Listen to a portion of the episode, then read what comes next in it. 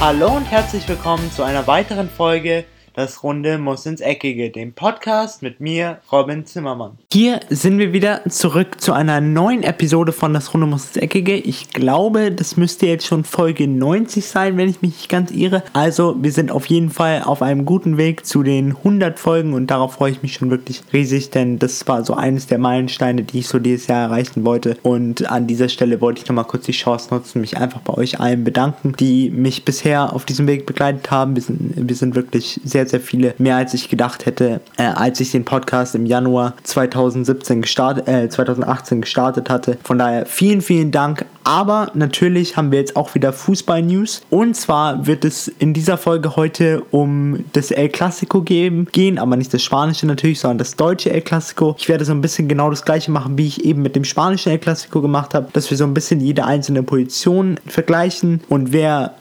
meiner Meinung nach am Ende als Sieger hier vom Platz gehen wird. Da wird meine Meinung vielleicht manche von euch etwas überraschen, aber ich werde dann meine Meinung auch gut genug erklären, hoffe ich, damit ihr sie auf jeden Fall nachvollziehen könnt. Bevor wir aber zu diesem Thema kommen, wollte ich noch kurz auf eine kleine News, was auch den FC Bayern angeht, eingehen. Und zwar sagte Uli Hoeneß unter der Woche, dass er über einen Rücktritt auf jeden Fall nachdenke. Wenn sie, wenn er einen geeigneten Nachfolger jetzt schon hätte, der laut ihm aus äh, Fußballer, aus dem Fußballerbereich kommen soll, aber auch eine menschliche Seite hat, dann würde er nächstes Jahr schon aufhören. Diesen haben sie aber leider wahrscheinlich oder so sagte er noch nicht gefunden. Deswegen denkt er stark an einen Rücktritt in zwei, drei Jahren, was auch auf jeden Fall Sinn macht, denn der Mann wird auch nicht jünger. Er macht bis hierhin immer noch einen fantastischen Job. Na klar, jeder hat mal seine kleinen Aussätze oder seine kleinen Ausrutscher. Die hat jeder mal, das ist ganz menschlich. Aber er nutzte auch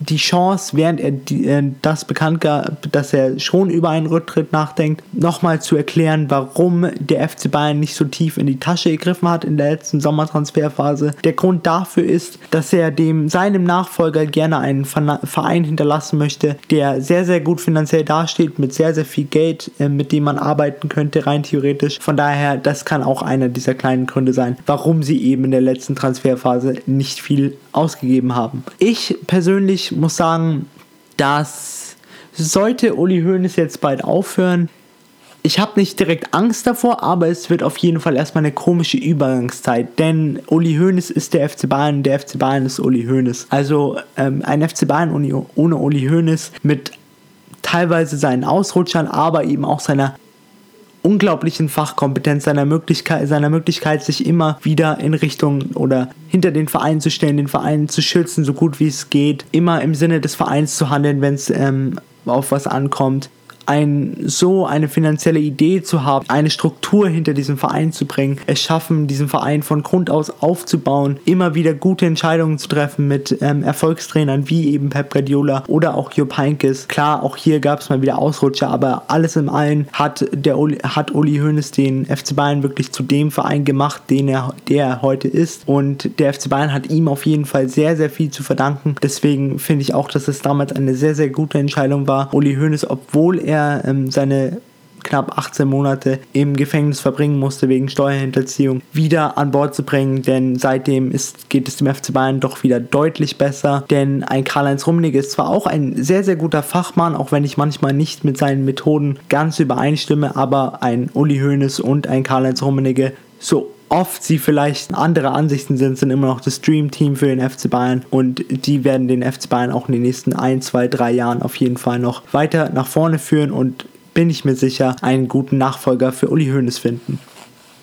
Jetzt gehen wir aber über zum deutschen El Clasico und zwar dem Spiel der FC Bayern München empfängt Borussia Dortmund und ich muss sagen, neben vielleicht dem Ruhrpott Derby heißt Schalke gegen Dortmund ist das wirklich das größte Spiel in Deutschland, egal in welcher Form beide Mannschaften aktuell sind. Klar, sie sind beide in keiner schlechten Form, aber wir haben so zwei unterschiedliche Arten von Fußball gerade. Wir haben auf der einen Seite die wirkliche Euphorie bei Dortmund. Man spielt wirklich seit Wochen richtig, richtig guten Fußball. Man musste jetzt zwar im letzten Spiel gegen Atletico Madrid eine Niederlage einfahren, aber trotzdem hat man nicht schlecht gespielt. Klar, dann guckt man zurück auf das Hinspiel gegen Atletico, wo man deutlich 4 zu 0 gewann und wirklich Atletico die Grenzen aufgezeigt hat. Allgemein in der Bundesliga sehr, sehr dominant, spielen einen sehr, sehr schönen und attraktiven Fußball. Mats Hummels brachte es auch sehr, sehr schön auf den Grund, äh, auf den Punkt, in dem er sagte, dass ihn der aktuelle BVB wieder an die Kloppo-Jahre erinnert und so finde ich das auch, weil sie schaffen es einfach wieder hinten richtig, richtig gut zu stehen,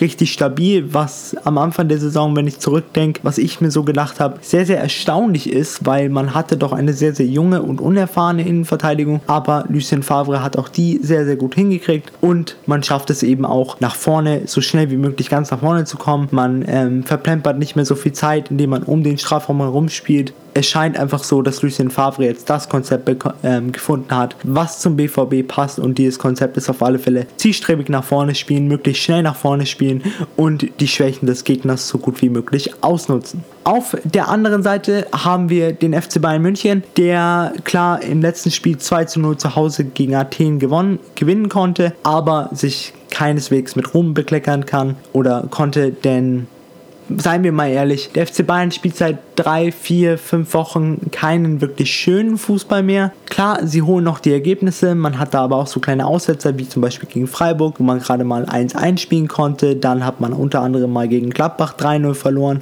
Aber nach wie vor bin ich immer noch der Meinung, der FC Bayern ist immer noch der FC Bayern und sie werden es schaffen, dieses Ruder auch wieder rumzureißen. Und aktuell sind wir mal ganz ehrlich, als FC Bayern-Fan oder als allgemeiner Fußballfachmann. Im Prinzip ist es egal, wie man die Punkte, wie man spielt, solange man die Punkte holt. Und das tut der FC Bayern im Großen und Ganzen. Klar, eben wie die gesagten Aussetzer gegen Freiburg, da muss man halt schauen, da muss man sich an die eigene Nase fassen, warum man dieses Spiel nicht gewinnen konnte. Aber im Prinzip ist es egal, wie man die Punkte holt, solange man die Punkte holt. Jetzt wollte ich erstmal so ein bisschen auf den Kader bei der Mannschaft eingehen, mal schauen, die einzelnen Positionen ein bisschen vergleichen, denn beide Mannschaften spielen doch eigentlich ein relativ ähnliches System. Die eine Mannschaft tritt gerne in einem 4-3-3 auf und die andere Mannschaft gerne in einem 4-2-3-1. Beginnen wir erstmal mit der Torwartposition. Hier haben wir zwei exzellente Bundesliga-Torhüter. Manuel Neuer, mehrfacher Welttorhüter, der auch ganz klar das Rennen gegenüber Roman Bürki in, äh, in meinen Augen gewinnt. Aber um Roman Bürki ein bisschen zu loben. In dem Fall ist, dass er sich in den letzten paar Jahren wirklich sehr, sehr gesteigert hat. Er hat die kleinen fußballerischen Fehler, die er immer wieder in seinem Spiel drin hatte, eigentlich komplett rausbekommen. Auf der Linie war er schon immer ein richtig, richtig guter Torhüter und er schafft es auch seit den letzten ein, zwei Jahren, seine Strafraumbeherrschung stets zu verbessern und so ist er wirklich ein richtig, richtig guter Rückhalt für die Dortmunder Defensive. Auf der Rechtsverteidigerposition haben wir zwei ähnliche, aber doch zwei unterschiedliche Spielertypen. Und zwar auf der einen Seite haben wir Piszczek und beim FC Bayern Josua Kimmich. Josua Kimmich für mich der offensivere von beiden, obwohl Piszczek nach vorne auch auf keinesfalls schlecht ist und auch wirklich richtig, richtig gute Flanken schlagen kann. Aber der Vorteil an Piszczek ist der, dass er mehr in meiner Meinung nach defensiv denkt als Josua Kimmich. Aber das hat auch damit zu tun, dass Lucien Favre ein bisschen anderes, ein bisschen bisschen andere Spielidee hat als Nico Kovac. Nico Kovac ist mehr so, wir setzen den Gegner unter Druck, wir versuchen möglichst viele Spiele nach vorne zu schieben, sodass sollten wir mal den Ball verlieren, relativ schnell den Ball wiederbekommen können. Und Lucien Favre ist auf der anderen Seite mehr so, ich will schon defensive Stabilität haben, aber auch eben offensive. Von daher Geht zwar Lukas Piszczek mit nach vorne, ist aber auch immer mit einem Auge auf die Defensive und weiß auch, wann er wieder zurücklaufen muss. Trotzdem würde ich hier an dieser Stelle Lu ähm, Lukas Piszczek aufgrund seiner aktuellen Verfassung den Vorzug geben, denn ich finde einfach, er ist für die Partie gegen den FC Bayern München besser gemacht als Kimmich für die Partie gegen äh, Borussia Dortmund. Insbesondere weil Borussia Dortmund sehr, sehr schnelle Außenstürme hat und wenn Josua Kimmich eben so weit vorne steht, kann das zu vielen Gegenangriffen des des BVB führen und vielleicht auch zu ein, zwei Toren zugunsten des BVBs. In der Innenverteidigung haben wir auf Dortmunder Seite wahrscheinlich entweder Toprak oder Ak und Akanji oder Akanji und Diallo und auf der FC Bayern Seite wahrscheinlich entweder Niklas Süle und Mats Hummels, Mats Hummels oder Boateng oder Boateng und Niklas Süle. Ich tippe hier aber auf wahrscheinlich Boateng und Mats Hummels, denn das sind doch die beiden erfahrensten. Trotzdem merkt man hier so ein bisschen, das ist so ein bisschen die alte Generation gegen die jüngere Generation, denn die beiden, insbesondere die beiden jungen Innenverteidiger von äh, Borussia Dortmund, Akanji und Diallo, haben sich wirklich in dieser Saison gemausert. Sie haben sich zu zwei echt echt guten Innenverteidigern für Borussia Dortmund entwickelt. Beide offen, also was die, den Spielaufbau angeht, echt, echt stark. Eine gute Zweikampfquote, eine gute Präsenz in der Luft. Wirklich äh, zwei Phasen in der Brandung, wie man so schön sagen kann. Und jetzt auf der FC Bayern Seite so leid es mir tut und vielleicht klingt das ein bisschen blöd, ich glaube, dass so langsam Jerome Boateng und Mats Hummels ihren Zenit erreicht haben, denn sie sind einfach nicht mehr so flink auf den Füßen. Sie brauchen länger, um auf gewisses Grundtempo zu kommen. Klar, sie sind defensiv immer noch wahrscheinlich die zwei besten Innenverteidiger in Deutschland und wahrscheinlich so unter den Top 5 Innenverteidigern der Welt, aber trotzdem ihnen fehlt mittlerweile meiner Meinung nach ein bisschen das Grundtempo. Jerome Boateng fehlt auch die Spielpraxis, von daher könnte ich mir auch gut vorstellen, dass Niklas Süle den Vorzug bekommt, aber auch hier würde ich oder würde ich mir sehr, sehr schwer tun, zwischen den beiden Innenverteid Innenverteidigungen ähm, zu entscheiden. Trotzdem würde ich aufgrund der Erfahrung hier die FC Bayern Innenverteidigung wählen. Auf der Linksverteidigerposition haben wir dann David Alaba und bei Borussia Dortmund entweder Rafael Guerrero oder Hakimi. Hier hat man mit David Alaba einen wirklich, wirklich guten Mann, der sowohl offensiv als auch defensiv sehr, sehr gut kann, der mittlerweile wieder zu seiner alten Verfassung ähm, gekommen ist, die er unter Jupp Heynckes erlangt hatte. Und auf der anderen Seite bei Borussia Dortmund hat man äh, Hakimi, der glänzen konnte in den letzten Spielen, unter anderem eben gegen Atletico Madrid bei dem 4-0 aber auch in den Spielen davor hat sich wirklich äh, als sehr, sehr gute Ausleihe von Borussia Dortmund von Real Madrid gemausert, ist offensiv wie defensiv sehr, sehr stabil. Offensive Läufe sind sehr, sehr stark. Er hat ein gewisses Grundtempo. Er hat aber auch das Auge für den Mitspieler. Er hat eine gute Passquote und auch eine gute, seine Flanken sind sehr, sehr scharf und kommen immer sehr, sehr nah vors Tor, was es für den Angreifer, in dem Fall Paco Alcacer bei Borussia Dortmund, sehr, sehr einfach macht, hier auch Tore zu erzielen. Dann geht es weiter mit dem defensiven Mittelfeld. Hier haben wir bei Borussia Dortmund zwei Leute und beim FC Bayern drei Leute. Bei Borussia Dortmund wird es wahrscheinlich Delaney und Witzel werden. Beide defensiv sehr gut. Delaney offensiv auch gut. Witzel ist sowieso so ein Alleskönner. Er läuft gerne nach vorne, er hat ein gutes Passspiel, er kann auch gut schießen. Er ist immer so für ein Tor gut, ist so ein kleiner Leon Goretzka, wenn man ihn mit einem direkten Spieler bei dem FC Bayern München vergleichen müsste. Aber eben beide auch wirkliche Hühnen im Mittelfeld, langen auch gern mal dazwischen, zeigen dem Gegner auch mal, was Sache ist und können auf jeden Fall sehr, sehr gut die Bälle zurückgewinnen, sei es denn auf dem Boden oder in der Luft. Beim FC Bayern hat man dann das sogenannte Dreier-Mittelfeld Mittelfeld, wo sich einer wahrscheinlich weiter zurückfallen lässt. Hier würde ich aktuell aufgrund aktueller Verfassung auf Javi Martinez im zentral defensiven Mittelfeld tippen und davor wahrscheinlich ein klassischer Achter mit Leon Goretzka und vielleicht James Rodriguez ein Zehner oder ein so halber Achter, der Leon Goretzka und ähm, James Rodriguez, beide sehr, sehr gut im Passspiel, beide ein wahnsinnig gutes Auge. Leon Goretzka ist auch immer wieder für ein Tor gut und ist auch mit seiner Körpergröße eine echte Präsenz im gegnerischen Strafraum. Und dann mit Javi Martinez hat man den von Beruf Abräumer, der eine wahnsinnige Spielintelligenz hat, der defensiv sehr, sehr stark ist, ist so wie eigentlich der Sergio Busquets des FC Bayern München.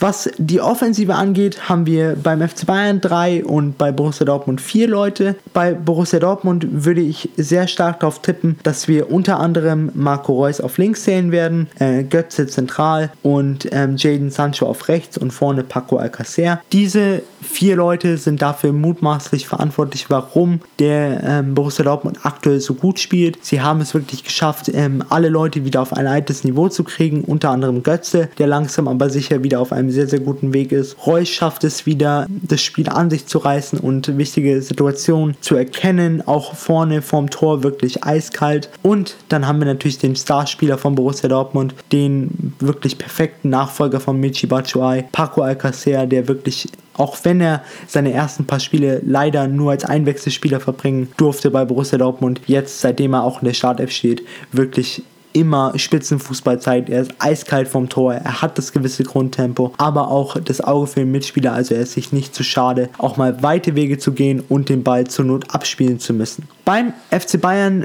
ist es noch fraglich, ob Arjen Robben spielen kann. Sollte er nicht spielen, gehe ich mal ganz stark davon aus, dass ihn Serge Gnabry ersetzen wird oder Thomas Müller, je nachdem, wie das Ganze ablaufen wird. Ich könnte mir hier eine Variante vorstellen, in dem Fall, dass man Müller über rechts kommen lässt, Gnabry und dann ganz vorne Lewandowski, was wahrscheinlich dazu resultieren wird, dass Kimmich weiter nach vorne rücken wird, weil Müller eher so ein kleiner Freigeist ist und dann gerne mal ins Mitte, in die Mitte zieht, auch mal die Option gibt für zwei Anspielstationen im Strafraum mit Lewandowski und Thomas Müller. Von daher ist auch der FC Bayern hier sehr, sehr variabel. Ein Serge Gnabry zeigt auch in letzter Zeit, dass er wirklich sich enorm gesteigert hat, dass er auf jeden Fall Chancen auf die Startelf bekommen sollte und ich könnte mir gut vorstellen, eben wegen seiner Spritzigkeit und seiner jungen Freude am Fußball, dass er vielleicht am Wochenende in der Startelf stehen wird. Dann Jetzt sind wir die beiden Kader durchgegangen, ist natürlich die eine Frage, die noch offen bleibt. Wer wird dieses Spiel gewinnen? Und hier wird meine Meinung vielleicht ein paar Leute überraschen, aber ich gehe sehr stark davon aus, dass der FC Bayern dieses Spiel gewinnen wird, weil aus mehreren Gründen. Borussia Dortmund ist zwar gerade in einer guten Verfassung, tut sich aber immer wieder schwer gegen den FC Bayern München, hat man in den letzten Jahren gesehen. Und für den FC Bayern kommt dieses Spiel gerade gerecht. Jeder kloppt gerade ein bisschen auf den FC Bayern Spielern rum. Sie bekommen viel Kritik an den Kopf geworfen, von wegen, sie spielen keinen schönen Fußball mehr. Ist da, sie werden nicht Meister dieses Jahr. Und genau sowas braucht der FC Bayern aktuell. Man hatte in den letzten Wochen nichts gegen die Gegner des FC Bayern, aber eigentlich vermeintlich leichte Gegner, gegen die sich der FC Bayern bekanntlich immer wieder ein bisschen schwerer tut, weil es vielleicht sein kann, dass dann eben das Mindset ist, ist es halt eben nur in Anführungszeichen der SC Freiburg, das gewinnen wir schon. Das haben sie jetzt gemerkt, das funktioniert so nicht, auch nicht in der Bundesliga und deswegen wollen sie jetzt wirklich zeigen, dass sie es können und deswegen gibt es kein besseres Team, gegen das sie jetzt gerade spielen könnten als Borussia Dortmund. Es ist das Team, was in, in der Bundesliga aktuell den besten Fußball spielt, was ganz oben an der Tabellenspitze steht und dass sie auf jeden Fall attackieren wollen und schlussendlich die Tabellenspitze wieder übernehmen wollen. Damit geht die heutige Folge auch wieder zu Ende. Ich hoffe natürlich, es hat euch gefallen und ihr freut euch genauso sehr wie ich auf das deutsche El Clasico am Wochenende. Ich bin wirklich gespannt, ob meine Prophezeiung zutrifft und ob sich der FC Bayern diese drei Punkte holen wird. Es wird auf jeden Fall ein sehr, sehr spannendes und fußballerisch sehr, sehr hochwertiges Spiel. Davon gehe ich mal ganz stark aus. Aber wir werden dann genauer natürlich am Montag drüber reden, aber natürlich auch über die anderen Ligen. Bis dahin, ich bin erstmal raus. Habt ein schönes Wochenende und ciao. Und das war's auch schon wieder mit einer weiteren Folge Das Runde muss ins Eckige, dem Podcast, wo ihr alles rund um König Fußball kompakt auf die Ohren bekommt.